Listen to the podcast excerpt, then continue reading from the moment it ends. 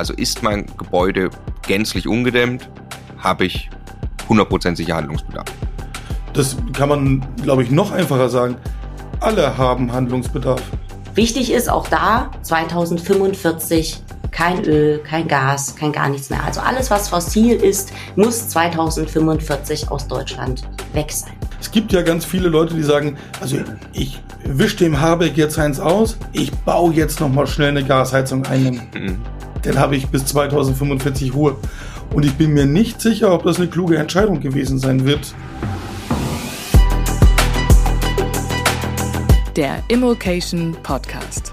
Lerne Immobilien.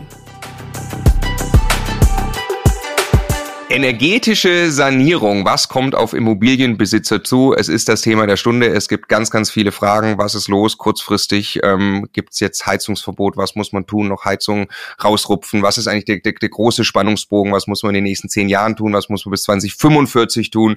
Ähm, ja, die Politik stellt uns einige Aufgaben, denen wir natürlich auch sehr gerne nachkommen wollen, weil es wichtig ist. Ähm, nicht für uns als Immobilienbesitzer, sondern tatsächlich für den Planeten. Ähm, und deshalb wollen wir wir das Thema jetzt mal sortieren. Und zwar mit Josephine und Julian. Freue mich sehr, dass ihr da seid. Hallo, ihr zwei. Hallo. Hallo, Marco. Also warum ähm, spreche ich mit euch und wir miteinander jetzt über dieses Thema? Ähm, Josephine, wir kennen uns schon länger. Du bist auch bei uns äh, im, im Coaching-Team ähm, äh, für das Thema äh, Energie auch irgendwie zuständig, ähm, unter anderem. Und äh, ja, du bist Schornsteinfegerin und Energieberaterin, beschäftigst dich daher logischerweise mit genau diesen Themen. Energieberater, würde ich sagen, ist einer der gefragtesten Rollen und Jobs überhaupt gerade in dem ganzen Immobilienumfeld. Ähm, und deshalb, Julian, du bist ähm, von Haus aus erstmal Ingenieur und hast ein Büro mit Energieberatern. Du machst es auch bei unserem Portfolio gerade. Du analysierst ganze Portfolien oder einzelne Objekte, ähm, erstellst Sanierungsfahrpläne mit deinem Team und gleichzeitig ähm, bist du äh, Lobbyist im Verband der Schornsteinfeger, die sich eben dann auch in Berlin mit der Politik darum kümmern. Du bist sehr nah in Berlin dran an der Politik und kannst ja wirklich, ähm, wir haben es intern schon erlebt, ähm, äh, extrem gut erklären und uns sagen, was da eigentlich gerade alles diskutiert wird, was man schon weiß. Vieles weiß man auch noch nicht, aber ich glaube, wir können, und das wäre die Aufgabe für das Gespräch, ähm, ein bisschen einen Leitfaden bieten, ähm, dass, dass die Leute, die jetzt einfach Immobilien haben, ähm, ein paar grundsätzliche Fragen beantwortet kriegen, vor allem dann, und das wird ähm, neben einer Einleitung und Einordnung, was da jetzt alles passiert, ähm, werden wir dann eben über, über äh, Technik sprechen natürlich, also ja, was sind Heizungssysteme der Zukunft, aber auch müssen Gebäude gedämmt werden und so weiter, welche Förderung gibt es und dann eben ganz konkret noch auf das Thema Umsetzung kommen. Ähm, ja, was sollte man denn jetzt tun, in welcher Situation? Das ist, glaube ich, eine sehr, sehr große Aufgabe für äh, ein Gespräch, aber wir werden uns alle Mühe geben, ähm, würde ich sagen, da mal irgendwie ein bisschen durchzuführen durch diesen Dschungel. Das heißt, lasst uns mal ganz groß anfangen, ähm, von weit weg äh, zurück quasi äh, das ein bisschen aufziehen. Was bedeutet es? Wir wollen 2045 klimaneutral sein, die Gebäude sollen klimaneutral sein. Ist es richtig und was bedeutet es? Ja, also da muss ich ein bisschen weiter ausholen. Es ist ja tatsächlich so, dass wir globale Klimaschutzziele haben. Die wurden 2016 äh, mit dem Pariser Klimaschutzabkommen festgelegt, global. Daraufhin hat sich die EU äh, Klimaschutzziele gesetzt, die die EU einhalten muss. Und das ist dann wiederum auf die Länder übergegangen. Also Deutschland setzt seine Ziele für unsere Klimaneutralität auf Grundlage von EU oder globalen Recht. Und wir haben dann einen sogenannten Klimaschutzplan äh, verabschiedet, auch schon 2016. Und darin ist gegeben, dass wir bis 2050 klimaneutral werden wollen in Deutschland. Es wurde dann noch mal ein bisschen zurückgestuft auf 2045. Und äh, da sind sehr, sehr viele Sektoren, also der Gebäudebereich ist einer der Sektoren, der in diesem Klimaschutzplan gefestigt wurde, dass dieser halt die CO2-Reduktion erfüllen muss. Also wir wollen den CO2-Ausstoß einfach reduzieren und äh, das eben mit einer bestimmten Zielsetzung. Da ist 2045 eine entscheidende Rolle, weil da wollen wir in Deutschland klimaneutral sein. Also genauso viel CO2 ausstoßen, wie auch durch Wälder, Ozeane und so weiter wieder aufgenommen werden kann, damit wir da null auf null aufgehen. Das ist das große Ziel. Was bedeutet klimaneutral für ein Gebäude dann? Na, wenn man das runterbricht, es muss eine Bilanz stimmen. Also die, wir haben eine CO2-Neutralität, die hier ausgerufen wird.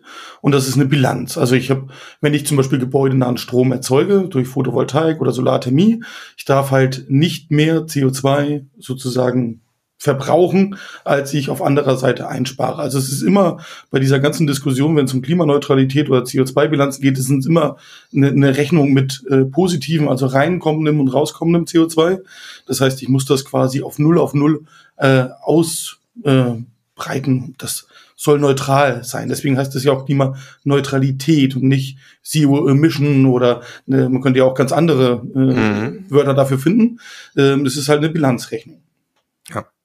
Okay, wollen wir dann gleich auch logischerweise ähm, technisch ein bisschen verstehen, was das bedeutet. Jetzt würde ich gerne dann das quasi äh, ein, ein bisschen ähm, äh, Zeit äh, nach, nach vorne gehen und gucken, was so in ja, Anfang der 30er, da wird ja jetzt viel diskutiert, kommt auch von der EU, ne, dass wir bis 2033 zum Beispiel ähm, nur noch die Energieeffizienzklasse D oder besser haben sollen oder die 15 Prozent schlechtesten Gebäude auf jeden Fall. Ja, könnt ihr das mal, äh, was, das mal erklären, was auf dem Zeithorizont von zehn Jahren passiert? Um das mal in den Kontext zu setzen, also das, wo du, was du jetzt gerade ansprichst, ist ein äh, Beschluss, der gerade im Europäischen Parlament verhandelt wird. Das ist in der Europäischen Union, muss man wissen, wir haben quasi ein Kleeblatt. Es müssen immer drei Parteien zustimmen. Das Parlament, der Rat und die Kommission. Und jetzt hat das Parlament diesen Vorschlag gemacht, dass man 15 Prozent der schlechtesten Gebäude eines jeden europäischen Mitgliedslandes von einer imaginären geschaffenen Klasse auf eine bessere äh, sanieren muss. Was wir heute noch nicht wissen, ist, wer sind denn die 15 Prozent schlechtesten Gebäude in Deutschland?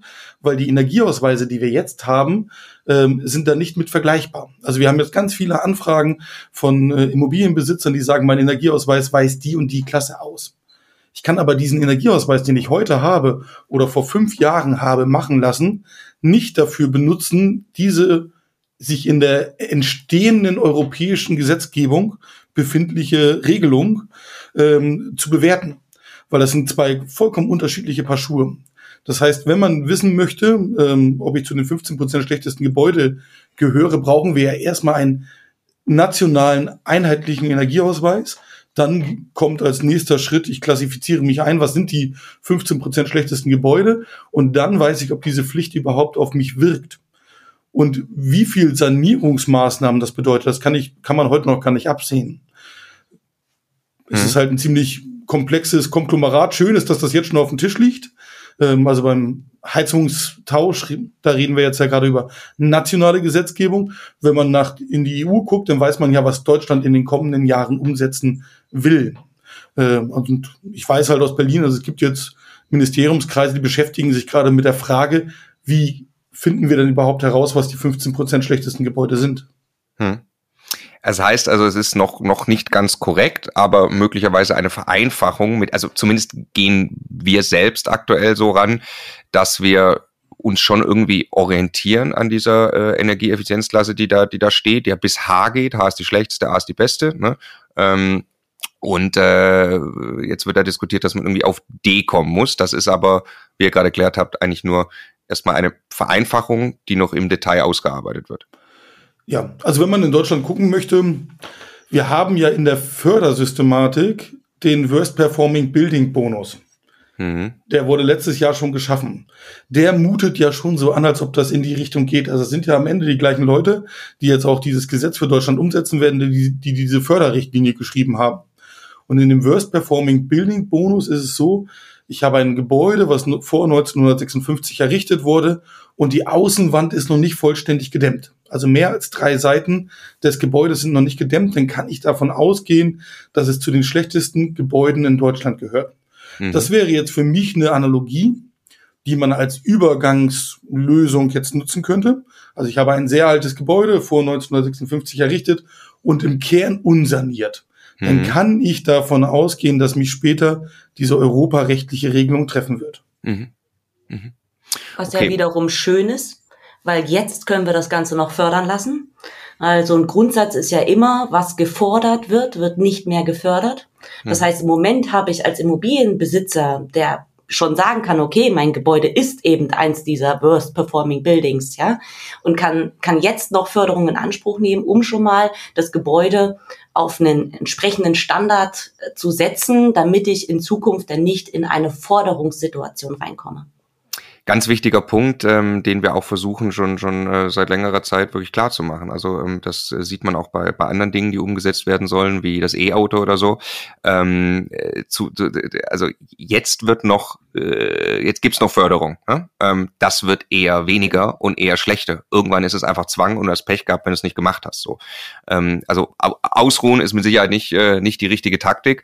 Ähm, okay, also worst performing buildings ist glaube ich ähm, ist glaube ich erstmal logisch, ähm, dass da noch aber viel, viel zu tun ist. Jetzt trotzdem hm, nochmal gesagt, wenn ich jetzt ein Gebäude habe oder kaufe, wo ich einen Energieausweis habe, der im Moment sagt, das ist irgendwie ein G oder ein H, das wäre genauso ein Indiz, äh, wo ich sicher war oder relativ sicher sagen kann, das gehört wahrscheinlich dazu, das, das muss ich irgendwie in Richtung D bringen, oder?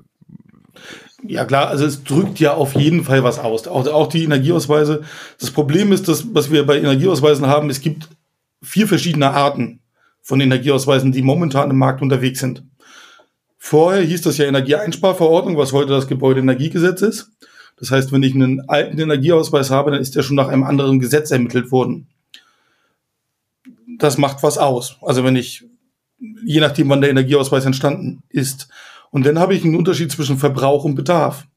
Habe ich einen Verbrauchsenergieausweis, spiegelt der zum einen wieder, wie gut ist das Gebäude, aber mit einem sehr großen Nutzereinkommen, äh, Nutzer, nicht Einkommen, sondern Nutzereinfluss. Mhm. Ne, also wenn ich jetzt einen Verbrauchsausweis erstellt habe und da wohnen in dem Gebäude nur alleinstehende Personen, die alle im Fitnessstudio duschen, dann ist der Verbrauchsausweis künstlich gut. Das heißt, oder das halbe Gebäude steht leer. Oder das halbe Gebäude steht leer. Wobei das. Das wird ja mit einkalkuliert, ja. Ich wollte sagen, das bereinigen wir, als in der, also die guten Energieberater bereinigen das. Äh, wobei man halt ich sag mal, es gibt viele Marktpartner, Internet-Energieausweise und Co., wo solche Sachen möglicherweise gar nicht eingeflossen sind. Die sind halt, ich sag mal, schwer äh, auf das Gebäude, denn die spiegeln nicht wirklich die energetische Qualität wider, sondern waren halt für die Immobilienanzeige notwendig oder ähnliches. Hm. Es ist ja ein Unterschied, ob die 80-jährige Oma in ihrem Wohnzimmer 25 Grad hat und in den Rest des Gebäudes nicht beheizt oder der Rest der Wohnung oder die sechsköpfige Familie äh, da drin wohnt, die das komplette, die komplette Wohnung eben auf ihre dementsprechende Temperatur beheizt. Ne? Das ist halt im Verbrauchsausweis überhaupt nicht wiederzuspiegeln. Was glaubt ihr, was, was kommt für eine Art von Energieausweis? Worauf wird man sich da verständigen? Also ich denke, dass es ein möglichst einfaches System sein wird. Also der heutige Energieausweis, wenn wir den nach Bedarf ermitteln, ist ja recht kompliziert. Wenn ich jetzt mir jetzt vorstelle, dass wir wenige Energieberater, also es gibt 11.000 Stück in Deutschland, die gelistet sind, ähm, jetzt den gesamten Immobilienbestand nach einer neuen Systematik, die wir noch nicht kennen, bewerten sollten, dann sind wir bis 2045 ja noch nicht fertig. Das heißt, die Idee dieses globalen Energieausweises, der dann für ganz Deutschland gilt und jedes Gebäude haben muss, wird irgendwie runtergebrochen werden. Und wenn wir da wieder zurückkommen, das sind die gleichen Menschen, die jetzt den Worst Performing Building Bonus erfunden haben, dann wird man das wahrscheinlich nach Gebäudeklassen einklassifizieren. Also entweder nach dem Verbrauch, weil der ist da und den kann ich bereinigen, oder man sagt halt, das Gebäude ist aus 1950 teilsaniert, das andere ist aus 1970 teilsaniert und dadurch, dass man so Klassen bildet und sagt, darüber kann ich es eingruppieren. Okay, und dann nochmal zu dem, was du, dass man jetzt ein paar, äh, ja, vielleicht einfache Herangehensweisen, um zu gucken, wo ich da stehe, ob ich, ob ich konkret Handlungsbedarf in den nächsten zehn Jahren habe. Also ist mein Gebäude gänzlich ungedämmt, habe ich 100% sicher Handlungsbedarf. Das kann man, glaube ich, noch einfacher sagen. Alle haben Handlungsbedarf. Wir wissen, 2045 wollen wir einen klimaneutralen ja. Gebäudebestand haben. Jetzt kann man sich die Frage stellen, ist mein Gebäude klimaneutral? Zu 99 Prozent der Fälle wird die Aussage sein, nein, ist es nicht. Das heißt, ich habe einen Handlungsbedarf auf dem Weg nach 2045. Ist halt nur die Frage, wie groß der ist. Aber treffen tut das jedem Immobilienbesitzer, jedes Gebäude soll 2045 klimaneutral sein. Das ist quasi der Stichtag. Es ist nur die Frage, ist es klug, frühzeitig anzufangen oder warte ich oder stoße ich die Immobilie vielleicht ab, ne, weil das für mich jetzt kein adäquater Sektor ist. Ähm, aber am Ende trifft es einfach jeden. Ja, okay, also das, das ähm, äh, glaube ich, ganz wichtig nochmal zu unterstreichen. Das kommt, das steht fest auf diesen Zeitraum. Ähm, und äh, ich muss mich auf den Weg machen, das zu tun. Ähm, das ist auch nichts, was jetzt äh, gerade äh, 2016 habt ihr gesagt, ne? Ähm, äh, war, wurde, wurde das schon entschieden. Ähm, will ich auch nur nochmal sagen, das ist jetzt nichts, was sich Habeck ausgedacht hat äh, und uns gerade ärgern will, ähm, sondern diesen Plan gibt's schon viel länger. Der kommt nur jetzt sehr, sehr viel konkreter in die Umsetzung. Also das ist, glaube ich, das ist, glaube ich, ganz wichtig und klar. Ich, was ich gerade nochmal meinte, ist speziell auf Anfang der 30er Jahre bezogen, ähm, weil klar, bis 2045 habe ich natürlich noch deutlich mehr Zeit, ähm, aber jetzt Anfang der 30er, also zehn Jahre dann habe ich jetzt Zeit. Ähm, Vermietungsverbot. Also mit welcher Immobilie rassel ich möglicherweise in ein Vermietungsverbot rein, weil man Anfang der 30er äh, von der EU sagt, so das geht jetzt einfach nicht mehr, Energieeffizienzklasse H darfst du gar nicht mehr betreiben. Da ist ja dann einfach zeitlich mehr Handlungsdruck da, oder? Also kann man da ja, einfach es gibt ja da auch schon jetzt Regelungen durch zum Beispiel diese CO2-Steuer, die wir mhm. ja, die ja auch die Vermieter trifft. Das heißt, je schlechter das Gebäude ist, desto höher ist ja auch der Anteil äh, des Vermieters an der CO2-Steuer. Und äh, da ist ja auch schon ganz klar absehbar, äh, wenn ich nichts tue, dann muss ich eben in Zukunft wesentlich mehr zahlen. Und es wird immer einen Mieterschutz geben. Das heißt, der Mieter wird immer aus der Verpflichtung herausgenommen, äh, diesen erhöhten Steuersatz zu zahlen. Und den Vermieter treffen immer höhere Kosten. Allein schon aus der Nichtsanierung von Gebäuden. Erklär bitte nochmal kurz CO2-Steuer.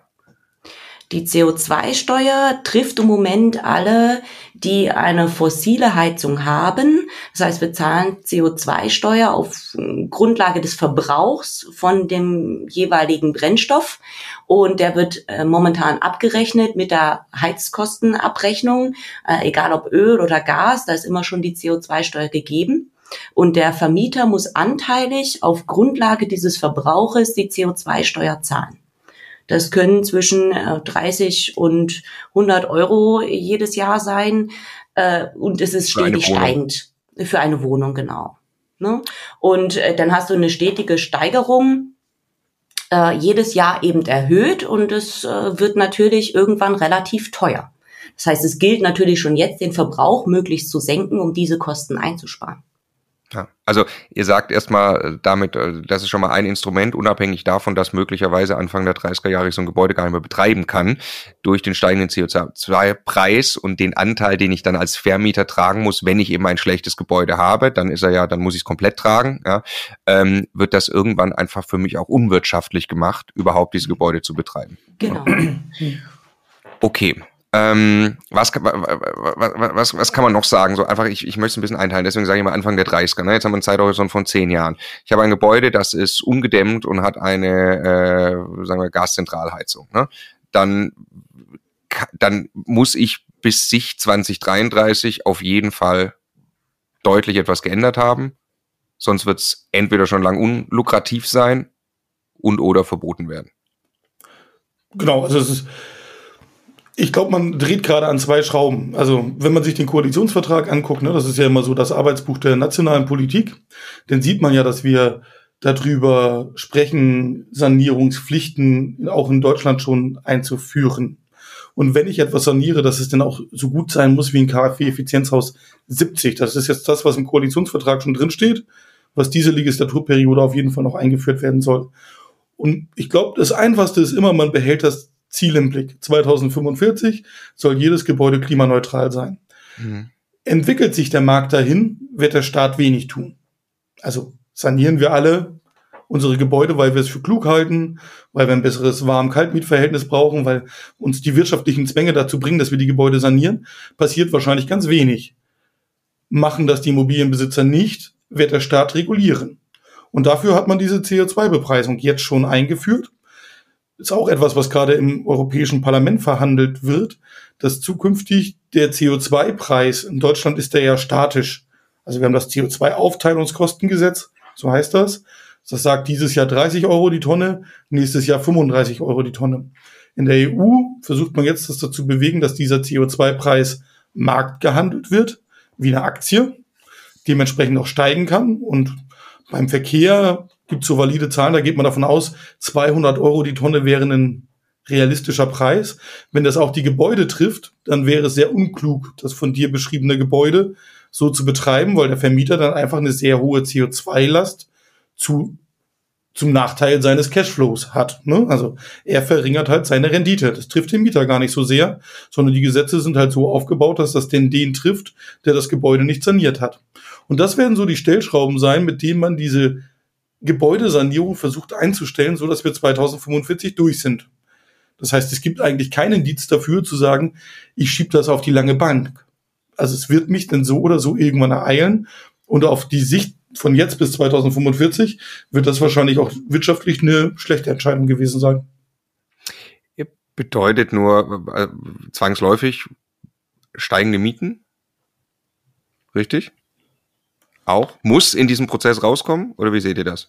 Ja, natürlich. Also es gibt natürlich eine Umlage von Sanierungskosten auf die Mietverhältnisse, natürlich, äh, aber auch zu einem gewissen Teil. Also das ist auch wieder so eine Sache, die steht im GEG drinne in dem neuen GEG-Entwurf, den wir jetzt haben. Das heißt, es gibt bestimmte Umlagesätze, die man natürlich auf den Mieter umlegen muss, wenn man saniert, aber man kann eben nicht alles umlegen. Ja, es muss im, im Rahmen bleiben so dass ja. natürlich auch in Zukunft bezahlbarer Wohnraum äh, zur Verfügung stehen muss. Also, ja.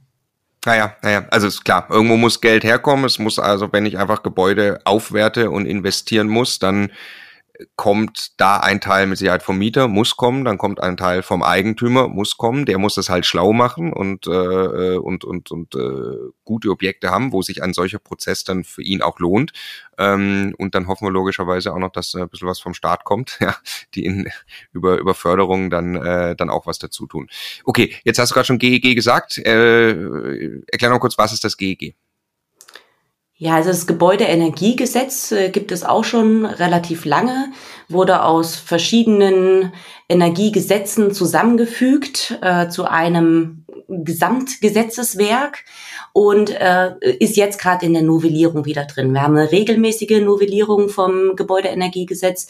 Jetzt ist gerade dieser Referentenentwurf da und da geht es hauptsächlich um die Heizungssanierung. Also wir haben jetzt quasi die Entscheidung, was darf in Zukunft oder was dürfen in Zukunft für Heizungssysteme verwendet werden im Neubau und in der Sanierung.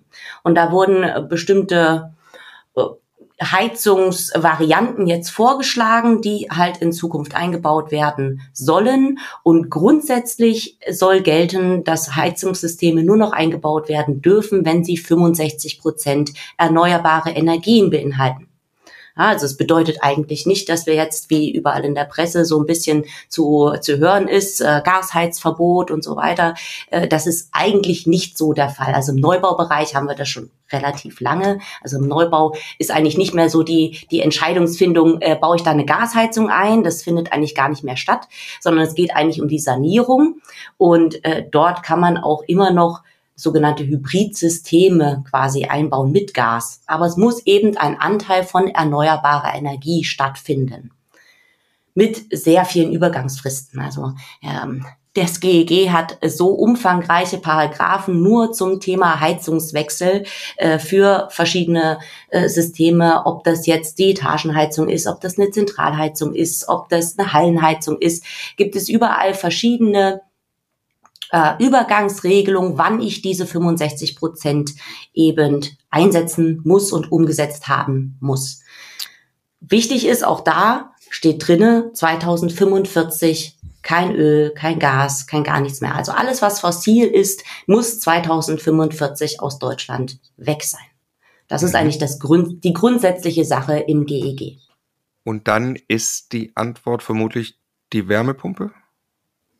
Unter anderem, ja. Also es ist tatsächlich ein, ein relativ auch äh, technologieoffenes Gesetz, schon jetzt. Ähm, wir haben verschiedene Möglichkeiten. Vor allem wird auf das Thema Wärmenetze auch angesprochen. Fernwärme ist ein ganz großer Bereich. Ähm, natürlich die Wärme. Ja. Nur ganz kurz Fernwärme, also das, wir werden es auch gleich, gleich mal so durchgehen, ne? Und ja. das, Julian, wissen wir auch von dir schon. Also erstmal immer prüfen, Fernwärme, wenn möglich, super.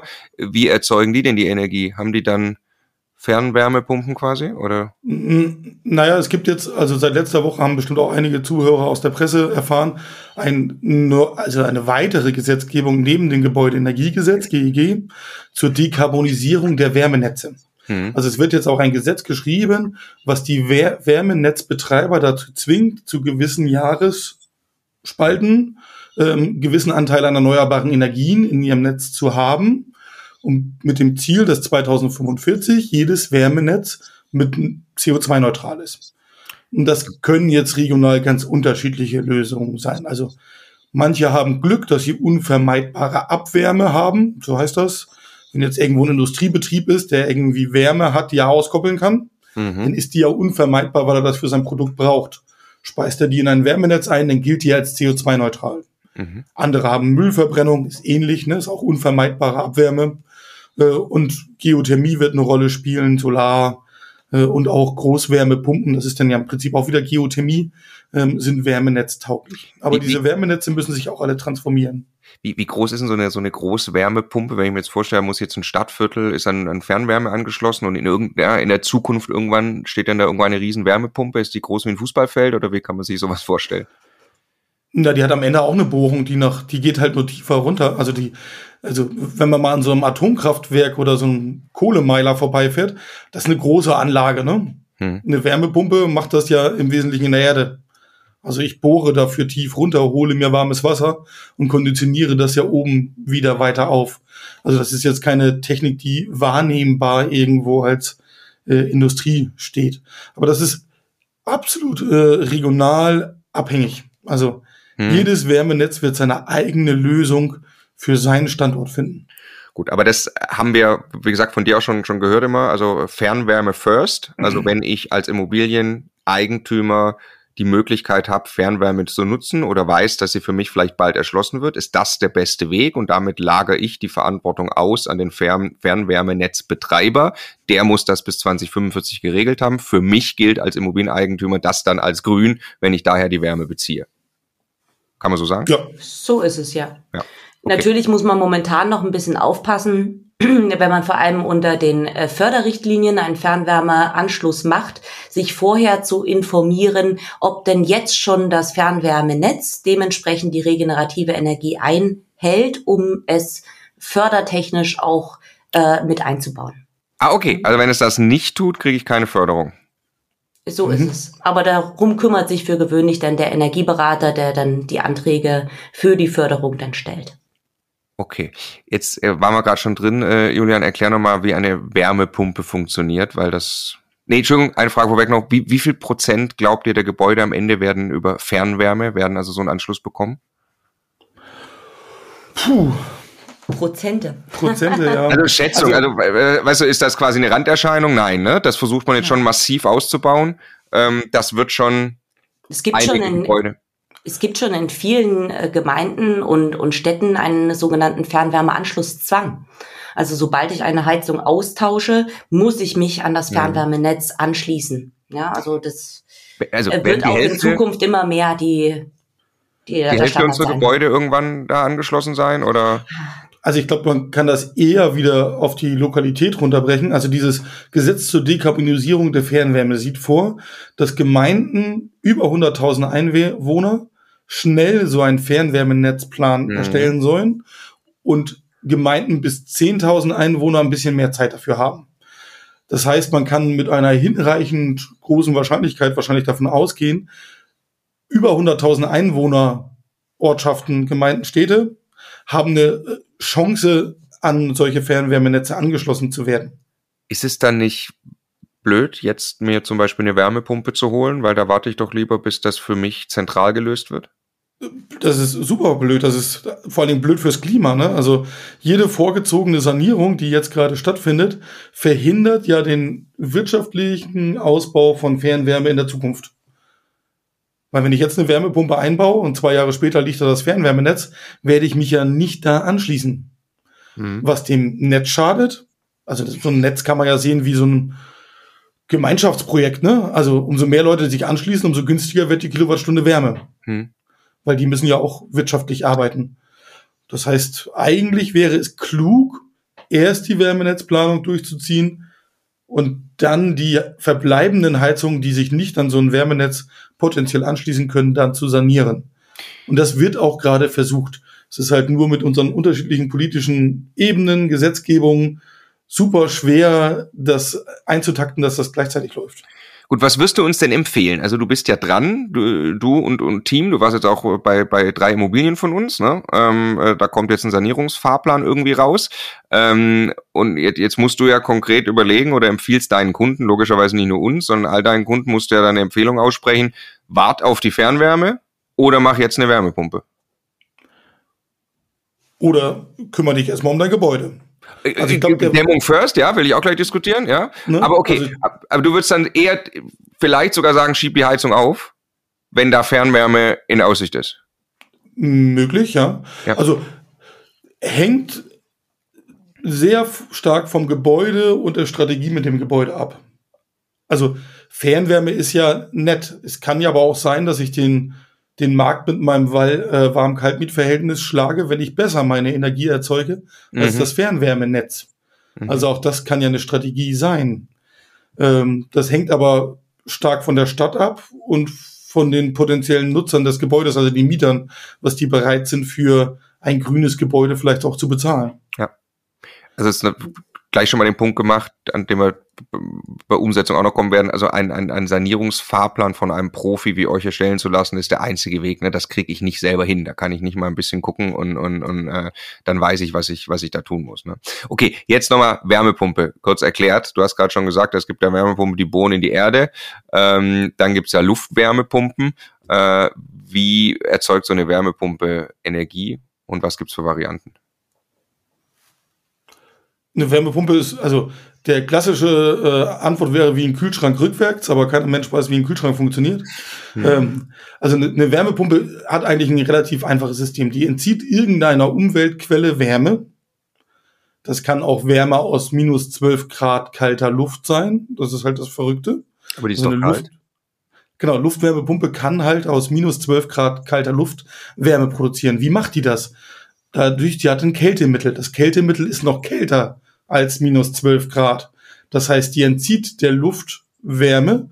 Die Luft hat danach minus 13 Grad und das Kältemittel ein Grad mehr. Und dadurch kann man einer Entzugsquelle, egal wie für uns ja eigentlich kalt ist, Wärme entziehen, also Kilowattstunden. Und dadurch, dass ich dieses Kältemittel dann verdichte, ähm, also elektrischen Strom reinbringe, um das Kältemittel wieder zu verdichten, kann ich dort ein höheres Temperaturniveau wieder auskoppeln. Und so funktioniert eine Wärmepumpe. Das heißt, ich muss elektrische Energie aus dem Stromnetz hineinstecken. Die Wärmepumpe holt mir aus der Umwelt Wärme hinzu, so dass ich mehr Energie habe, als ich vorher durch den Strom reingesteckt habe.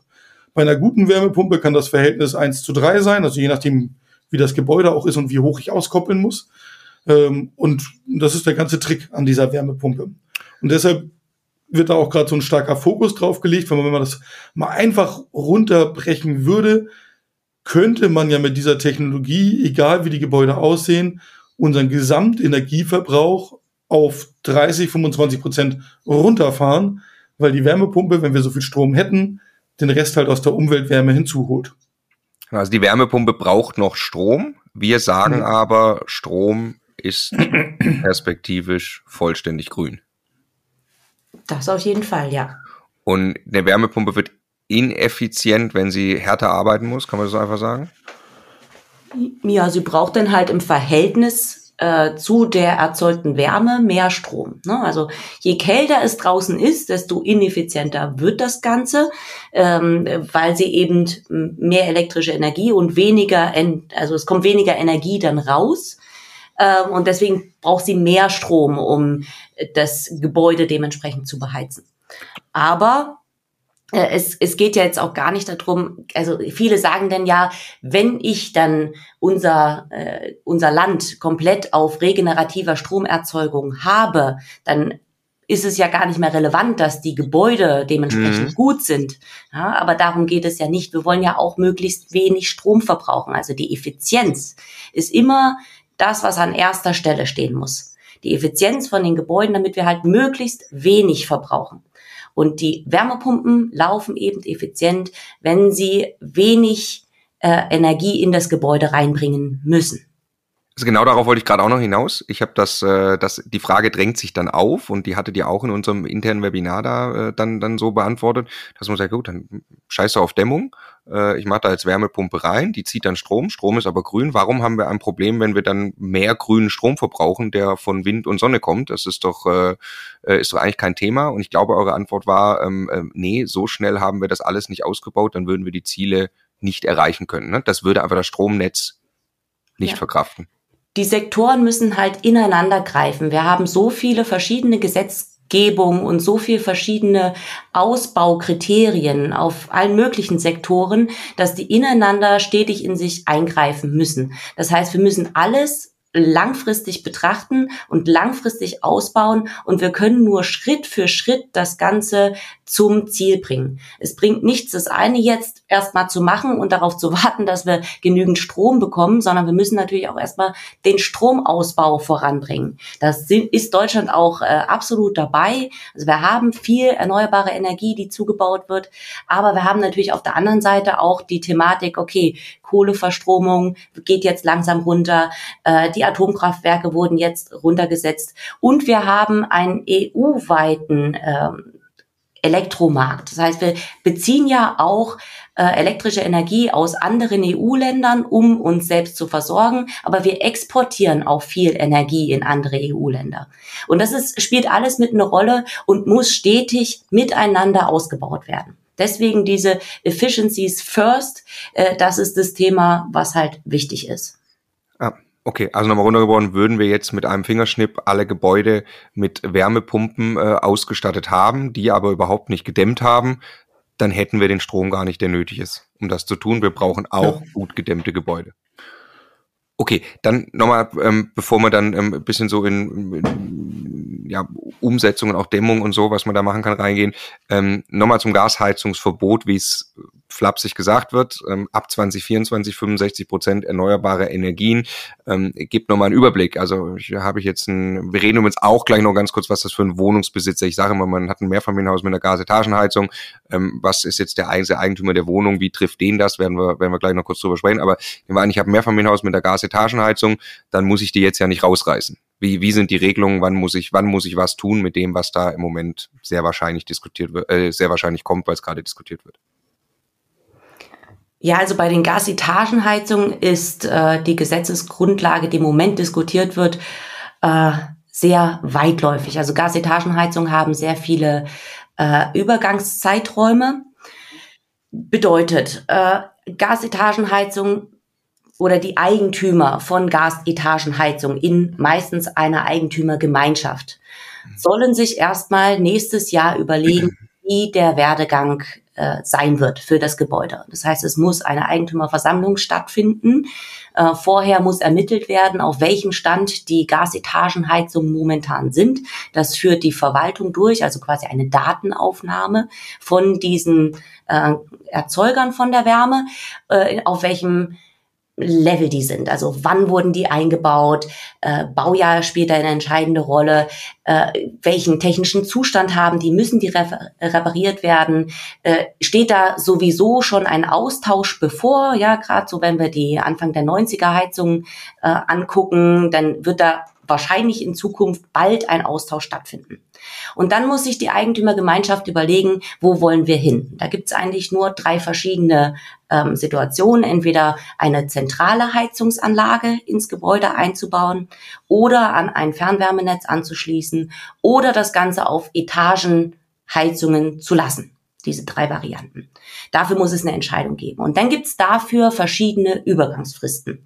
Wenn ich auf ein zentrales System umsteige, dann kann ich das äh, auch noch drei Jahre später. Also ich kann quasi die Entscheidung treffen, dann habe ich dafür drei Jahre Zeit und dann habe ich nochmal zehn Jahre Zeit, um das Ganze umzusetzen. Und in diesem Zeitraum darf ich auch weiterhin Gasetagenheizung ein- und umbauen rein theoretisch, auch wenn mhm. wirtschaftlich nicht unbedingt sinnvoll ist. Aber ich habe eben einen sehr langen Zeitraum, um das Ganze auf ein Zentralsystem umzurüsten. Genauso wie für die Fernwärme.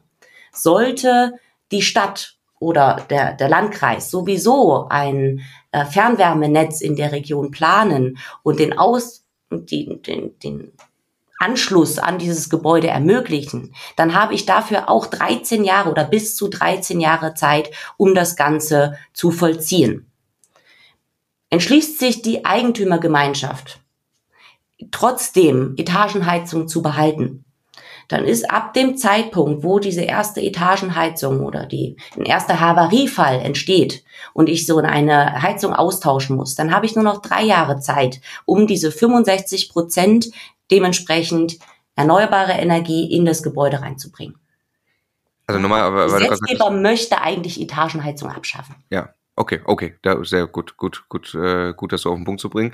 Havarie sagt es auch gerade, also darauf ein bisschen hinaus. Ich muss ja jetzt nicht ähm, äh, jetzt auch Gaszentrale oder was auch immer. Ich muss nicht jetzt hingehen und meine Heizung rausrupfen. Mhm. Es sei denn, sie ist älter 30 Jahre, richtig? Dann muss ich.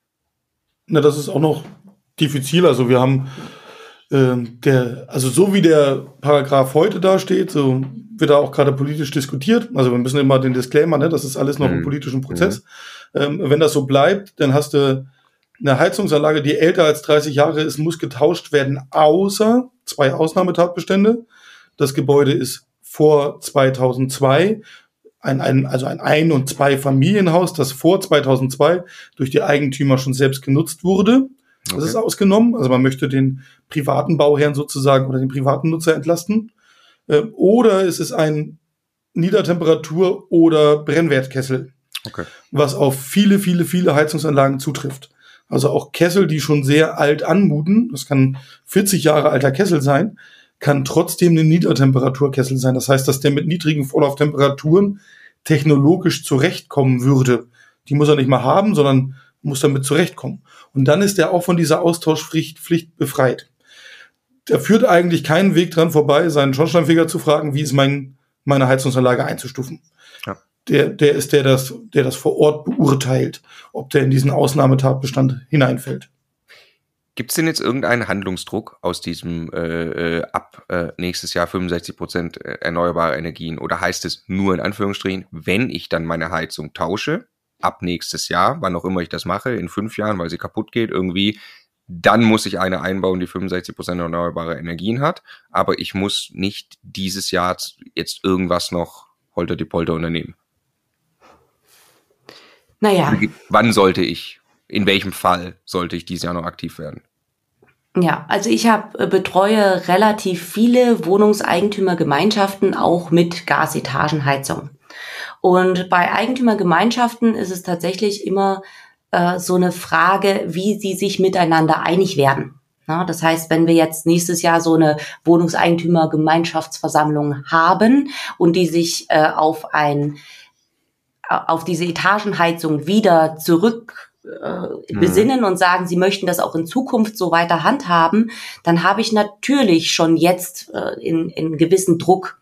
Ja, weil wenn ich dann nächstes Jahr tauschen müsste oder gesetzt den Fall, das Gesetz tritt so in Kraft und ab 2024 müssen dann schon diese 65 Prozent erfüllt werden, dann muss ich halt für mich selber entscheiden, mache ich jetzt noch mal eine Gasetagenheizung dieses Jahr rein ohne die 65 Prozent und warte ab, was bis 2045 für das Gebäude weitergehend geplant wird, hm. weil ich es muss irgendwann genau, ich erkaufe mir quasi die Zeit damit, um mehr Entscheidungsfreiräume zu haben. Oder ich warte eben bis nächstes Jahr, bis diese Entscheidungen getroffen werden von der Eigentümergemeinschaft und habe dann vielleicht auch schon die Möglichkeit, in ein paar Jahren mich an das Zentralsystem mhm. oder an die Fernwärme anzuschließen. Das muss, denke ich, jeder individuell auf Grundlage der Eigentümergemeinschaft entscheiden, wie die Hand, das Ganze handhaben wird.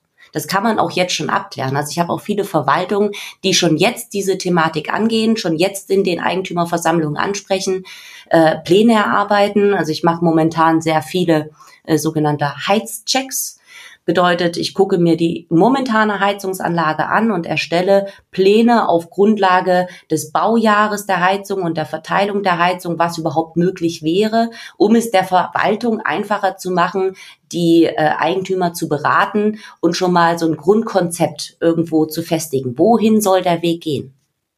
Also, jetzt hast gerade schon mal einen wichtigen Punkt gemacht, den wir auch noch machen wollten.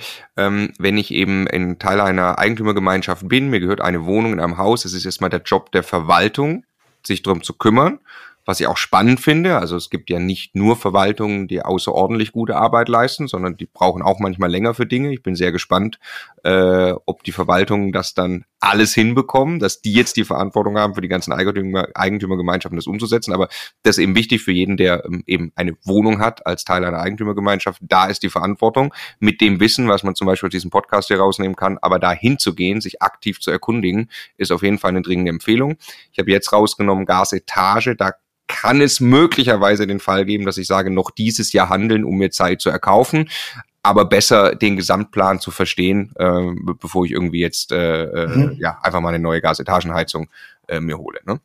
Gaszentral, äh, was ja auch äh, weit verbreitet ist, ähm, da muss ich nicht ran. Ne? Also wenn die so weit funktioniert und okay ist, ich muss mir nur im Klaren sein. Ah, Julian, du sagst schon, nee. Ja? Kommt drauf an. Also wir haben ja eben gesagt, es kann ja sein, dass jemand ein Gebäude hat, wo eine 29 Jahre alte Gasheizung drin ist, ja. die nicht Niedertemperatur oder Brennwert ist. Ja. Das gab's aber schon immer. Also das ja. ist, hat dieses Jahr genauso stattgefunden wie letztes Jahr, dass die dann in dem Jahr nach den 30 Jahren ausbauen müssen. Das ist Und wenn er es dieses Neues. Jahr tut, ja kann er die mit einer neuen Gas normal einfach ersetzen. Wenn er das nächstes Jahr tut, muss er 65 Prozent erneuerbare Energien und das ist dann definitiv nicht, das geht dann nicht mehr nur über eine Gasheit, dann muss dann irgendwie eine Wärmepumpe dabei sein, ja. PV oder sonst irgendwas. Okay. Das ist so, ja. Guter, ja. ja. Ähm, Nachtspeicher. Wie ist denn das da? Also da ist es der Strom, also Nachtspeicheröfen, ähm, gibt es auch viele Gebäude, die dann auch, was erstmal ein Thema auch ist. Wir haben auch so ein Gebäude, wo wir jetzt gerade 24 Wohnungen ähm, haben wir Nachtspeicher auf äh, Gaszentralheizung inklusive Wärmepumpe übrigens äh, umgerüstet. Das war ein brutales Projekt, die ganzen Stränge durchs Haus durch und so. Das ist ja ne, richtig aufwendig. Ähm, mhm. Jetzt könnte ich ja sagen, also bei ähm, äh, die, die äh, Nachtspeicheröfen gehe ich einfach hin und sage, ich lasse das, ich heiz weiter mit Strom, dämme aber außenrum gut, weil Strom ist ja irgendwann grün. Würde das funktionieren? Ja, also das, der momentane Entwurf des Gebäudeenergiegesetzes sieht diesen Fall genauso vor. Heize ich heute schon mit dezentral Strom, dann darf ich das auch in Zukunft wieder als Ersatzinvestition tätigen. Ähm, möchte ich irgendwo, weil die Frage hatten wir auch schon oft, ich schmeiße jetzt meine ganzen Gasetagenheizung raus und stelle überall Nachtspeicheröfen hin. Hm. Ne, das könnte ja auch eine, äh, eine Idee sein. Dann habe ich keine Heizkostenabrechnung und gar nichts mehr zu tun. Dann macht hm. das alles der Mieter. Ähm, das geht nur, wenn das Gebäude einen gewissen Dämmstandard hat. Also hm. momentan steht da, glaube ich, drin 40 Prozent unter dem Referenzwert. Ne? Das ist ein bisschen kompliziert zu berechnen. Quintessenz ist, ein gut gedämmtes Gebäude dürfte auch in Zukunft noch auf eine Stromdirektheizung umstellen. Dann sagt man aber, das Gebäude muss so gut gedämmt sein, dass da, man könnte das runterbrechen, nicht mehr Strom verbraucht wird, als eine Wärmepumpe in dem schlecht gedämmten Gebäude gebraucht hätte. Im, ah, okay. Ne? Das oh, sehr interessant. wenn man das Gesetz technisch umsetzt, dann kommt man da auf diese, diesen Rückschluss. Okay. Also prinzipiell ist es möglich, mit Strom zu heizen, aber ist nicht die präferierte Lösung. Ist nicht präferiert und Strom direkt ist auf jeden Fall sehr viel ineffizienter als eine Wärmepumpe. Hört man ja. da ja schon raus. Äh, das heißt, wenn ich diesen Weg jetzt gehe und sage, ich habe ein Gebäude mit Nachtspeicheröfen, ich dämme das jetzt einfach gut und bleib bei Strom direkt, dann kann es trotzdem sein, dass ich wieder in der Warmmieten-Thematik einfach nicht mehr marktfähig vielleicht irgendwann bin. Na, das weiß ich nicht. Also wenn das Gebäude sehr gut gedämmt ist, muss ich da ja wenig Strom okay. reinstecken. Und ich spare mir in dem Punkt dann halt diesen ganzen Rummel, den du gerade gesagt hast, also ja. ein zentrales Heizungssystem einzubauen, äh, in einem mehrgeschossigen Wohnungsbau, ist halt nicht trivial und kostet halt eine Menge ja. Geld. Nehme ich das Geld und stecke das in die Gebäudehülle, könnte ich mir vorstellen, dass das Warm-Kalt-Mietverhältnis äh, neutral bleibt.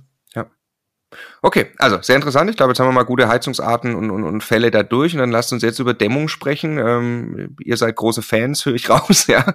Ähm, ja, so, erstmal, sollten Gebäude gedämmt werden? Ähm, ja. Wo kann man sie überall dämmen?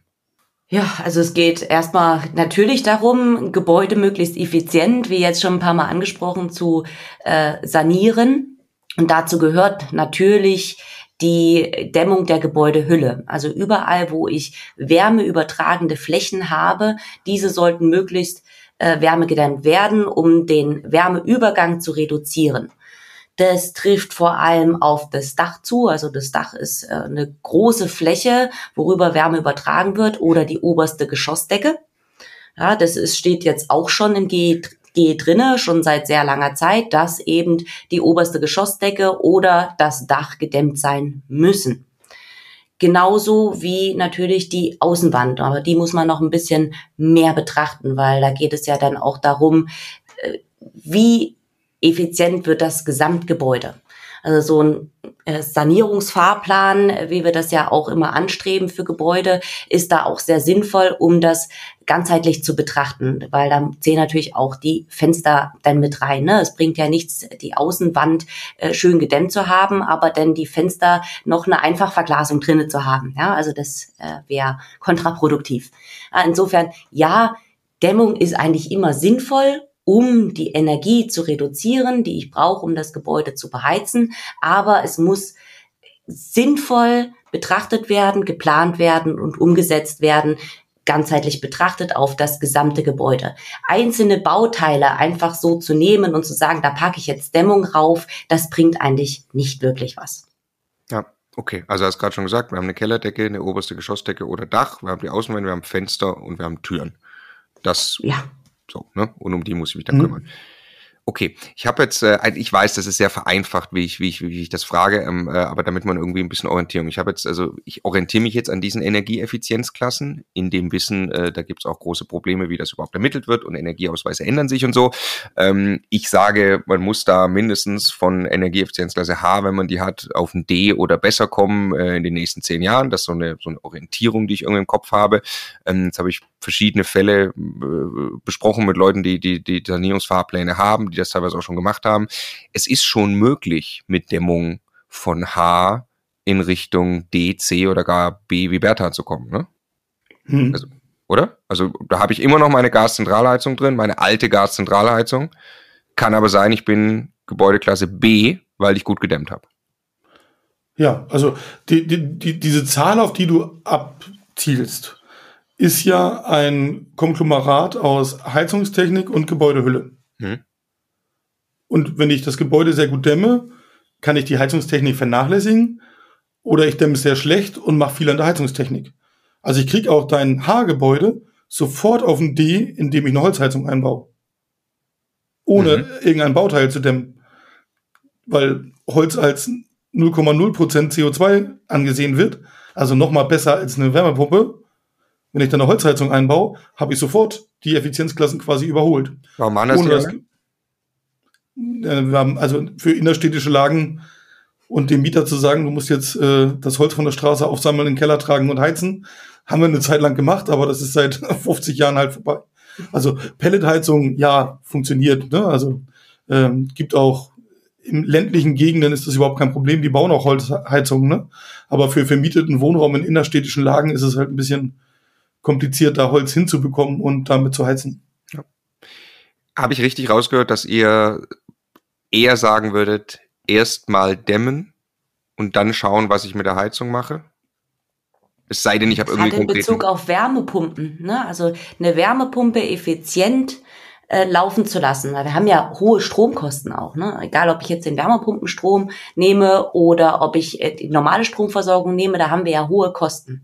Und je ineffizienter die Wärmepumpe läuft, also je mehr Strom die braucht, um das Gebäude zu beheizen, desto teurer wird ja das Ganze. Es bringt ja auch nichts für weder für den Mieter noch für den Eigentümer, wenn er danach höhere äh, Kosten für die Energieversorgung hat wie vorher. Mhm, würde ich auch so sagen. Also das, was eine Wärmepumpe zum Beispiel überhaupt nicht mag, ist Takten. Hm. Also kann man runterbrechen, eine Wärmepumpe will genau ausgelegt sein auf ihr Gebäude, wo die Qualität des Gebäudes eine große, große Rolle spielt und die zweite große Rolle sind die Nutzereinflüsse.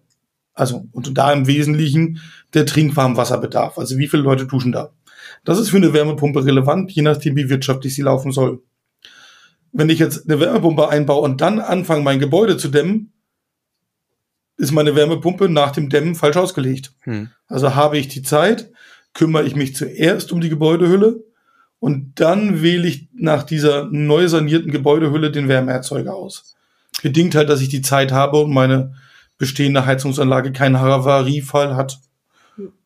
Genau. Oder ich nutze eben dieses Hybridsystem, was ja jetzt auch als Erfüllungsoption im GEG-Referentenentwurf drinne steht. Das bedeutet, ich baue eine Gasheizung ein, baue noch eine Wärmepumpe dazu und habe erstmal die Heizlast von meinem Gebäude abgedeckt mhm. und habe dann über den, so zum Beispiel über den Sanierungsfahrplan für die nächsten 20 Jahre äh, eine Umsetzungsstrategie, wie ich mein Gebäude dämme und möglichst effizient gestalte, um dann diesen fossilen Anteil der Gasheizung spätestens 2045 zu entfernen und nur noch über die Wärmepumpe mein Gebäude zu beheizen. Das ist ein sehr, finde ich, sehr wichtiger Punkt, auf, auf, auf, auf dem wir da gerade sind, weil ja eher die Überschrift in den Medien eben Gasheizungsverbot und die meisten Fragen, die wir auch bekommen, ist, muss ich jetzt meine Heizung machen? Ähm, da haben wir gerade diskutiert, wann das irgendwie sein, sein müsste. Aber in aller Regel, und wir sind ja auch unseren ganzen Bestand schon mal selber durchgegangen, bei drei konkreten Objekten machen wir es jetzt äh, äh, sehr konkret mit dir, Julian. Ne? Und ähm, da kam bei uns dann auch raus, wir haben dann die Maßnahmen in Gelb und Rot eingefärbt und gesagt, Rot wollen wir eigentlich sofort angehen. Und da kamen wir fast überall bei Dämmung raus, wo wir gesagt haben, das ist das, was wir jetzt eigentlich mal zuerst tun. Ja? Obwohl überall die Leute jetzt über Heizung sprechen, weil sie da irgendwie denken, sie werden zu irgendwas gezwungen. Wer jetzt Schritte machen will, kommt möglicherweise mit einer großen Wahrscheinlichkeit mhm. dabei raus, dass er jetzt erstmal anfängt zu dämmen. Ja, das ist, man wettet ja auch auf zukünftige Energiepreise. Also es gibt ja ganz viele Leute, die sagen, also ich wisch dem Habeck jetzt eins aus, ich baue jetzt noch mal schnell eine Gasheizung ein. Mhm.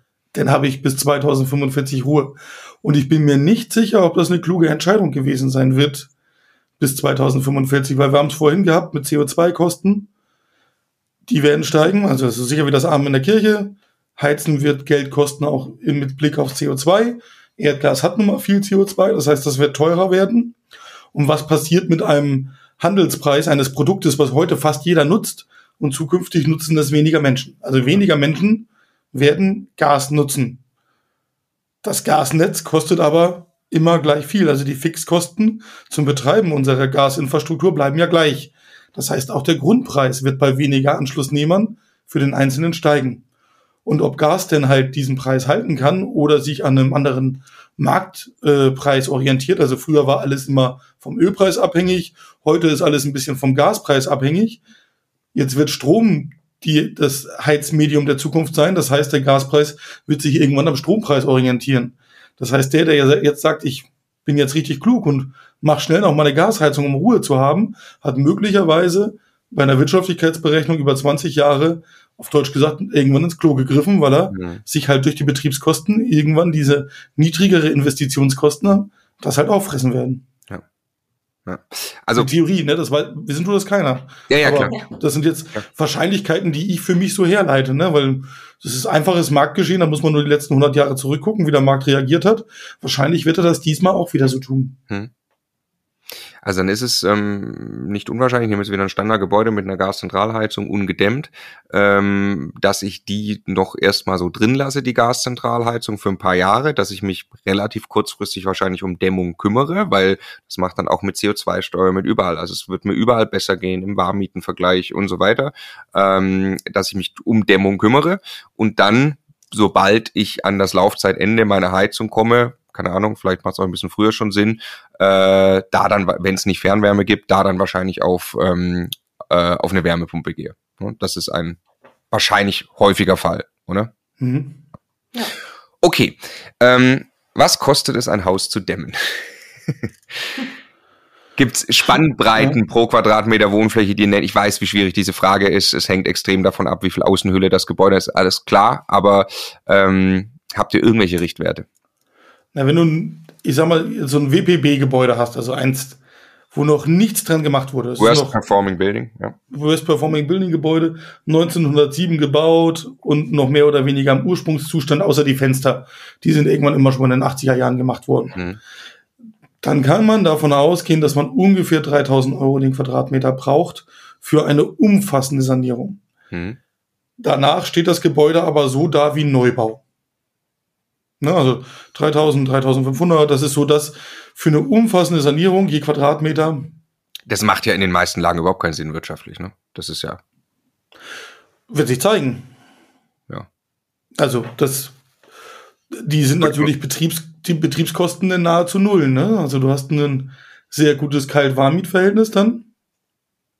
Was ist, wenn ich nur den Klassenerhalt schaffen will?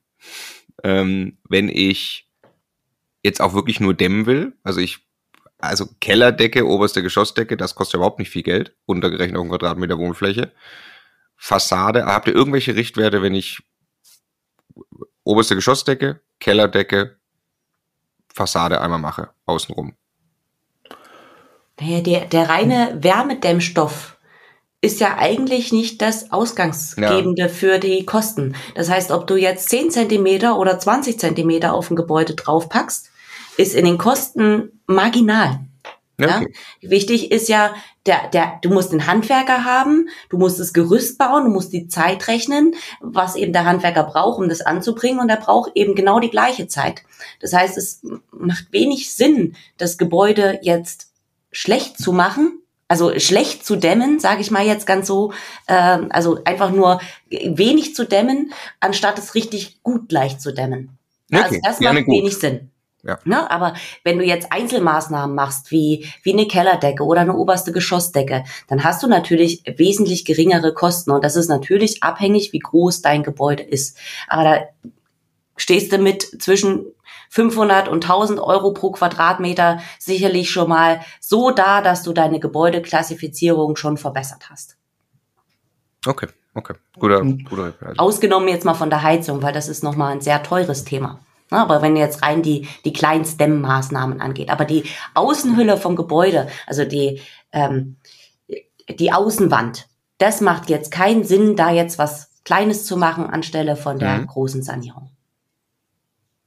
Also wir haben bei ersten Angeboten, glaube ich, für dann nur Vor- der Rückseite kamen wir umgerechnet bei einem sehr großen Haus, was wir haben auf 250 Euro pro Quadratmeter, aber da ist er dann eben, ne, wenn dann mhm. je nachdem, wenn noch Fenster dazukommt und so, aber klar, also ein paar hundert Euro pro Quadratmeter kostet es mindestens, wenn ich sicher sein will, dass es gedämmt ist und Heizung kommt on top.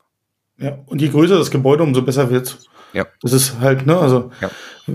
ist halt einfach so. Also dadurch, dass ich das Gerüst nur einmal stelle und halt viele Quadratmeter schaffe, also kleine Wohnungen und große Blöcke sind einfacher saniert als ein innerstädtisches, denkmalgeschütztes Gebäude. Das ja.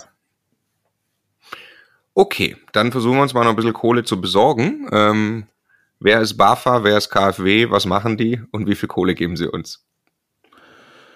Ja, also grundsätzlich ist es momentan so aufgeteilt, KfW, also Kreditanstalt für Wiederaufbau, ähm, ist derjenige oder diejenige Bank, die Kredite vergibt, wenn ich Gebäude neu baue oder umfassend saniere. Also drehe ich ein Haus wirklich auf links ähm, kann ich bei der KfW dafür einen Kredit bekommen, weil ich äh, besonders energiesparend saniere. Ähm, das sind halt bis zu 150.000 Euro je Wohneinheit als Kreditsumme. Dieser Kredit ist zinsverbilligt, also der liegt unter den marktüblichen Zinsen und Wie hat weit? einen Tilgungs... Bitte? Wie weit? Also, was sind da Zinssätze? Immer abhängig, also das geht nach Tageszinssatz, Bonität und äh, wie gut das Gebäude äh, gedämmt wird. Ähm, einfach googeln äh, Tilgungsrechner KfW. Also die haben auf ihrer Homepage einen, einen Rechner, da kann man mal selber mitspielen, da wird direkt der Zinssatz ausgeworfen, ändert sich aber jeden Tag. Sind aber, aber schon es, sehr gute Zinsen, ne? muss man sagen. Ja, sind also bessere, also deutlich bessere als marktüblich. Ja. Hängt auch, hängt ja auch von jedem Privat wieder ab, ne? Also manche Leute ja. kriegen auch bessere Zinsen hin, weil sie schon sehr gut dastehen, ne? Also ja. Ähm, aber das Interessante daran ist, dass ein Tilgungszuschuss drin ist. Also der Staat tilgt mir in meinen Kredit äh, Geld rein und sagt, du hast jetzt so gut dein Gebäude hergerichtet, ich tilge dir 25 Prozent von deinem Kredit. Das ist natürlich super interessant. Geschenktes Geld. Geschenktes Geld. Heißt aber, ich muss wirklich viel an dem Gebäude machen. Das ist sehr umfassend. Ähm, kann aber durchaus Sinn ergeben. Also wir haben auch viele Bauherren, die kaufen jetzt besonders schlecht dastehende Gebäude und sanieren die quasi auf Neubaustandard, weil sie dadurch den größten Fördergeld-Impact haben. Und danach ein sehr gutes Gebäude zu 25 Prozent durch den Staat bezahlt. Eher in besseren Lagen vermutlich. Da macht das ja mehr Sinn. Das würde ich jetzt gar nicht so unterschreiben. Also, ne? Aber es ist In so, wenn schlechten Lagen kriege ich das Gebäude ja noch mal günstiger. Ne? Also, Ja klar, aber der Anteil äh, auf den Quadratmeter gesehen an Sanierungskosten ist natürlich erheblich höher. Ne? ja, ja, das, Aber- wie gesagt, Einzelfallbetrachtung. Muss, Okay. man, muss man rechnen. So, das ist dieses Kreditsystem der KfW. Also Und wie, wie heißt der Standard, auf den ich kommen muss? Na, 40 ist der beste. Hm? Der schlechteste ist 85, also zwischen 85 äh, und 40 spielt sich da gerade die, die Welt der Sanierung ab. Und das ist, ich meine, das hast du jetzt, das habe ich auch schon gesehen bei unseren Gebäuden. Das erste, was du quasi fragst, ist, ob wir, bevor wir jetzt über Einzelmaßnahmen sprechen und BAFA, ist das erste, was du abprüfst, macht es Sinn, ich sag mal, die große KfW-Nummer jetzt zu fahren und das komplett auf links zu drehen? Das ist immer die erste Frage, die sich stellt. Das, genau, das ist eine, eine, eine, die erste Entscheidung halt. Ne? Also wir, wenn wir ein Gebäude betrachten, weisen wir immer aus, was ist notwendig, um das zum so einem KfW 85, 70 Gebäude hin zu entwickeln. Und je nachdem, also es gibt auch viele, die kommen direkt und sagen, wir wollen KfW 40, wir wollen maximale Fördergeldausnutzung haben und dann rechnen wir das halt dahin. Was ist dafür nötig, das zu tun? Ja. Und ich sag mal, in 50 Prozent der Fällen ist dann eher die Einzelmaßnahme interessant, dass man sagt, nee, so umfassend möchte ich das Gebäude nicht sanieren oder kann es nicht oder habe bauliche Zwänge wie Denkmalschutz oder ne, also oder steht nicht leer. Also für eine richtig umfassende Sanierung wäre es sogar gut, wenn das Gebäude ja leer ist, also mieterfrei. Ähm, so und dann landet man halt bei Einzelmaßnahmen und sagt, okay, ich mache jetzt im ersten Schritt nur die Außenwand auf der Rückseite und die Fenster, Balkone äh, und die Terrassentüren. Und dafür kann man grundsätzlich davon ausgehen, gibt es eigentlich für alles, was ich mache, 15% Förderung. Mhm. Mit Sanierungsfahrplan 20, ja, Von der BAFA dann aber. von der BAFA als Zuschuss. Das heißt, ich muss liquide sein, strecke das Geld der Sanierung vor, weise danach nach, liebe BAFA, schau mal, ich habe das Gebäude ganz toll gedämmt und da kriege dann meinen Bonus ausgezahlt. Das hat halt den Zwang, ich muss vorher selbst liquide sein. Oh gut, ich kann das Geld auch von der Bank holen. Also das versuchen wir gerade Genau. auch in vielen Stellen rauszufinden. Ja. Banken sind durchaus offen. Ich meine, das muss ist ja auch logisch. Die Banken wissen auch, dass da jetzt sehr viele Kredite vergeben werden können in den nächsten Jahren. Die versuchen sich auch aufzustellen. Logischerweise ist die Bank, die bereits im Grundbuch steht, erstmal die erste Anlaufstelle. Es gibt aber auch schon Banken, die das, ähm, äh, die das zweitrangig oder oder ganz ohne Grundbuch tun. Ähm, ah genau, das ist dann meine Rechnung. Also so ein bisschen kann man ja rechnen, äh, was bringt mir die Maßnahme, was davon kann ich auch auf die Miete umlegen, ähm, kriege ich dann eben noch die 15 Prozent äh, gefördert und so muss ich die Business Case Rechnung eigentlich für jede Maßnahme machen. Ne? Hm. Ja. Okay, das ist Diese ja BAFA-Förderung ist natürlich auch für Heizung dann. Ne? Also Heizsysteme kann ich über das BAFA fördern lassen. ja also wenn auch, ich auch da diesen mit 15 regenerativen Prozent oder Anteil. Nein, das ist äh, abhängig von der Technik, die ich einbaue. Ähm, gibt ganz unterschiedliche Fördersätze dafür, ne, für das jeweilige System. Wärmepumpen und äh, Wärmernetze werden am höchsten gefördert. mit, bis dann zu 30 Prozent. okay, also ich krieg 30 Prozent geschenkt. Ne? Genau. Okay, dann ganz konkret, wenn ich mich da jetzt auf den Weg machen will, wie läuft das? Es geht los mit einem Sanierungsfahrplan, den macht ein Energieberater zwangsläufig und der ist schon gefördert. Beschreib mal kurz den Weg, äh, wie man starten kann als Immobilieneigentümer. Ja, Sanierungsfahrplan. Also ich brauche erstmal einen Energieberater, den muss ich halt finden. Ähm, da gibt's die Energieeffizienzexpertenliste, also ein Online-Tool, wo man mit Postleitzahlsuche die möglichen Ansprechpartner in seiner Nähe finden kann. Die gehen dann alle ans Telefon und haben gerade nichts zu tun, oder? Das ist das große Problem. Ja. Also da sind halt gerade 11.000 Leute gelistet. Ähm, ja, das ist halt nicht so viel. Es gibt auch die Verbraucherzentralen, die machen auch Ähnliches. Ne? Äh, ja, also wie gesagt, ich muss einen finden äh, und zudem muss ich halt Vertrauen aufbauen und der muss halt verstehen, was ich will. Also das, die Energieberatung technisch ist relativ einfach. Ne? Also die technischen Werte ausrechnen, das können kann ja im Prinzip jeder Ingenieur oder jeder Handwerker. Aber den Kunden zu verstehen, also das, was wir jetzt hier die letzte Stunde diskutiert haben, was ist denn klug für dich und das zusammen zu erarbeiten, das ist halt die Herausforderung. Und da würde ich im Anbahnungsgespräch am Telefon den halt ein bisschen locken und mal ein, zwei Fragen stellen. Und dann merkt man, glaube ich, ganz schnell, ob der versteht, äh, ob der für diese Personengruppe, also jetzt zum Beispiel vermieteten Wohnraum in Großstädten, äh, darauf vorbereitet ist und weiß, was er da, was er da tut. Weil ansonsten bringt die Beratung auch nicht viel. Ja. Und das lief ja bei uns so, du hast uns direkt gesagt, also ich mache jetzt einen Sanierungsfahrplan, den könnt ihr, das Geld bekommt ihr dann zum Großteil zurück und uns kostet das im Endeffekt ein paar hundert Euro. Ja, also der Sanierungsfahrplan an sich ist auch ein gefördertes Produkt. Also wir als Energieberater kriegen neben dem, was ihr uns als Honorar zahlt, nochmal 80 Prozent Honorar obendrauf vom Staat. Und dementsprechend günstig ist so ein Sanierungsfahrplan. Also, also dafür gibt man sich nichts, wenn man den machen lässt. Ich glaube 400 Euro oder so. Ne? Ja, 425 ist jetzt bei äh, kleinen Mehrfamilienhäusern so ein typischer Preis. Ähm, kann auch mal bis 1000 Euro hochgehen, aber ne, die man selber also die bezahlen muss, ne? Und die dann, man selber bezahlen muss, genau. Und der Rest holt sich der Energieberater vom Staat. Das ist mit rausfahren oder fährt der Energieberater zur Immobilie und da kommt dann nachher auch wirklich ein, ein Fahrplan raus und ich fand es auch ganz ganz toll in unserem Auftaktgespräch und ich würde vermuten, das machen möglicherweise nicht alle 11.000 so. Ähm, das heißt, da einen guten zu finden, ist, glaube ich, wirklich eine, eine, eine Kernaufgabe, die dann jetzt jeder hat. Ähm, du hast uns dann gefragt, ähm, was uns eben wichtig ist, was wir, was wir vorhaben, was vielleicht ein, ein, ein Business Case ist, der dahinter stehen soll. Ne? Ähm, und äh, da, das ist ja dann eben auch entscheidend, um beim Sanierungsfahrplan äh, Entscheidungen zu treffen, die richtigen Empfehlungen geben zu können. Ne? Genau, also das glaube ich, muss man einfach ausprobieren. Ne? Also gucken, wer da, wer da am anderen Ende vom Hörer sitzt. Also wenn er ans Telefon geht, ist schon mal gut. Mhm. ne? Dann hat man schon mal äh, viel gewonnen und dann ähm, ist das halt die wichtigste Frage. Also Energieberatung heißt nicht technische Werte. Mhm. Also wir haben immer die Ökonomie, die Ökologie äh, und halt auch das persönliche, soziokulturelle, könnte man sagen, was hinter dieser Immobilie steckt. Also wer ist denn das überhaupt? Wer hat da investiert? Warum äh, investiert er und wie soll diese Immobilie langfristig weiterentwickelt werden. Das sind alles Dinge, die zu einer Energieberatung neben rein technischen Sachverhalten dazugehören. Ja. Und der Energieberater beantragt dann auch die Förderung. Ich könnte es auch gar nicht alleine tun, ne? Nee, diesen Sanierungsfahrplan kann nur ein Energieberater abwickeln. Ähm, das ja, die meine Förderung beantragen. Also ich kann ohne einen Energieberater nicht zur BAFA gehen, richtig? Außer bei der Heizung, ja. Bei der Heizung kann auch der Heizungsbauer oder der Contractor äh, diese Fördermittelbeantragung übernehmen. Bei allem anderen ist ein Energieberater Zwang. Um jetzt nochmal aufzutauchen mit einer ganz, äh, äh, ja, mit, mit, mit eurer Meinung mal, mal, mal abzufangen. Gelingt das? Werden wir das hinkriegen? 2045 klimaneutral? Sind wir auf einem guten Weg?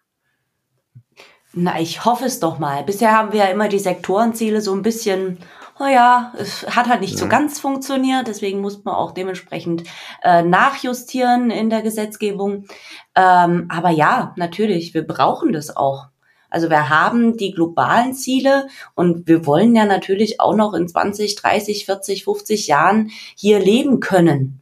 Also es spielt ja, der, der Klimawandel betrifft uns ja alle global. Das sind ja so viele Folgen, die da auf uns zukommen, wenn das äh, wenn es nicht umgesetzt werden würde, wenn wir nicht die Klimaschutzziele einhalten, dass wir das gar nicht mehr absehen können. Wo ist noch überhaupt äh, Lebensraum da, um uns, äh, ja, um einfach leben zu können und dass unsere Kinder leben können. Also ja, mein tiefstes Bedürfnis ist, dass es alles äh, klappt und dass wir das umsetzen und gemeinsam äh, schaffen. Na, das betrifft uns ja alle. Ich bin auch Immobilienbesitzer. Ich muss mich auch darum kümmern, dass meine Immobilie oder meine Immobilien dementsprechend äh, funktionieren.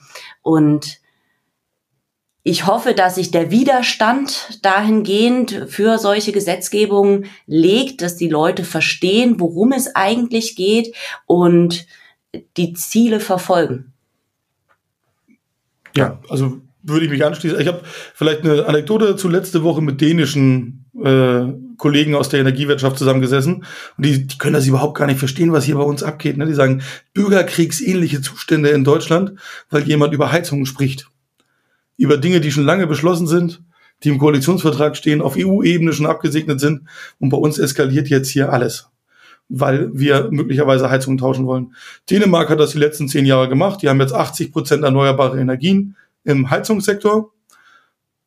Deutschland im Vergleich dazu 20, ne? wir haben 20 Prozent gerade, äh, ohne dass sich da irgendeiner gemuckt oder darüber aufgeregt hätte.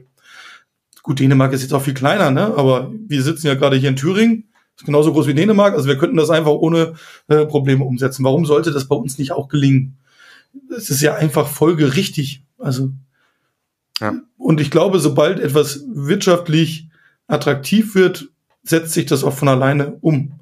Und wenn CO2 so bepreist wird, wie teuer es eigentlich sein müsste aufgrund seines Schadens, den es verursacht, wenn das in die Wirtschaft komplett einfließt, dann werden diese Zwänge automatisch umgesetzt. Also ich glaube, das ist gar keine, keine Frage. Das wird gelingen müssen und passieren. Ja, Punkt. Also ist so und muss. Und jeder, der sich damit beschäftigt, Immobilienbesitzer ist oder werden will, muss dieses Thema für sich in irgendeiner Form als Chance begreifen, statt es abzustreiten, weil es eh passieren wird und da drin sind Chancen. Es wird unfassbar viel Wertschöpfung stattfinden an den Gebäuden in den nächsten Jahren. Wer in der Lage ist, solche Dinge umzusetzen, wer vielleicht einen guten Energieberater hat, wer ein Netzwerk aus Handwerkern hat, wer sich darum kümmert, dass er sowas tun kann, der wird am Ende vorne sein. Das, äh, das mhm. war immer so, wenn solche Dinge passieren. Und dann lässt sich auch tatsächlich, glaube ich, damit Geld verdienen. Ne? Ähm, ja, und viel schlimmer, was ist denn das Exit-Szenario, ne? was ist das Gebäude nur noch wert, wenn ich da raus ja. muss, wenn ich nichts gemacht habe? Also ja. das wird ja keiner über sich ergehen lassen, dass er sagt, ich halte mein Gebäude und in 30 Jahren ist das 0 Euro wert, weil das kein, keiner mehr nehmen würde wollen. Also also lasst es uns, lasst es uns anpacken, alle zusammen. Ich, ähm, wir selber machen das für unseren Bestand, gehen das gerade an. Es macht äh, eine ganze Menge Sinn und da funktioniert auch tatsächlich die Wirtschaftlichkeit, wenn man sich das anschaut. Nicht überall und äh, äh, muss man wirklich im Detail gucken, was man da in welcher Reihenfolge macht. Aber da steckt eine riesen Chance drin. Wir wollen mit Immocation, der Plattform, die wir haben, beitragen, dass es gelingt, dass die Leute etwas äh, davon vielleicht besser verstehen und dann mehr in die Umsetzung bringen. Und genau dafür haben wir den Podcast hier jetzt gerade aufgenommen. Vielen Dank, Josephine. Vielen Dank, Julian. Das war unfassbar wertvoll, ja, und mit Sicherheit nicht das letzte Mal, ja, dass wir hier gesprochen haben mit dieser Runde. Danke euch. Sehr gerne. Sehr gerne. Ciao. Tschüss. Ciao.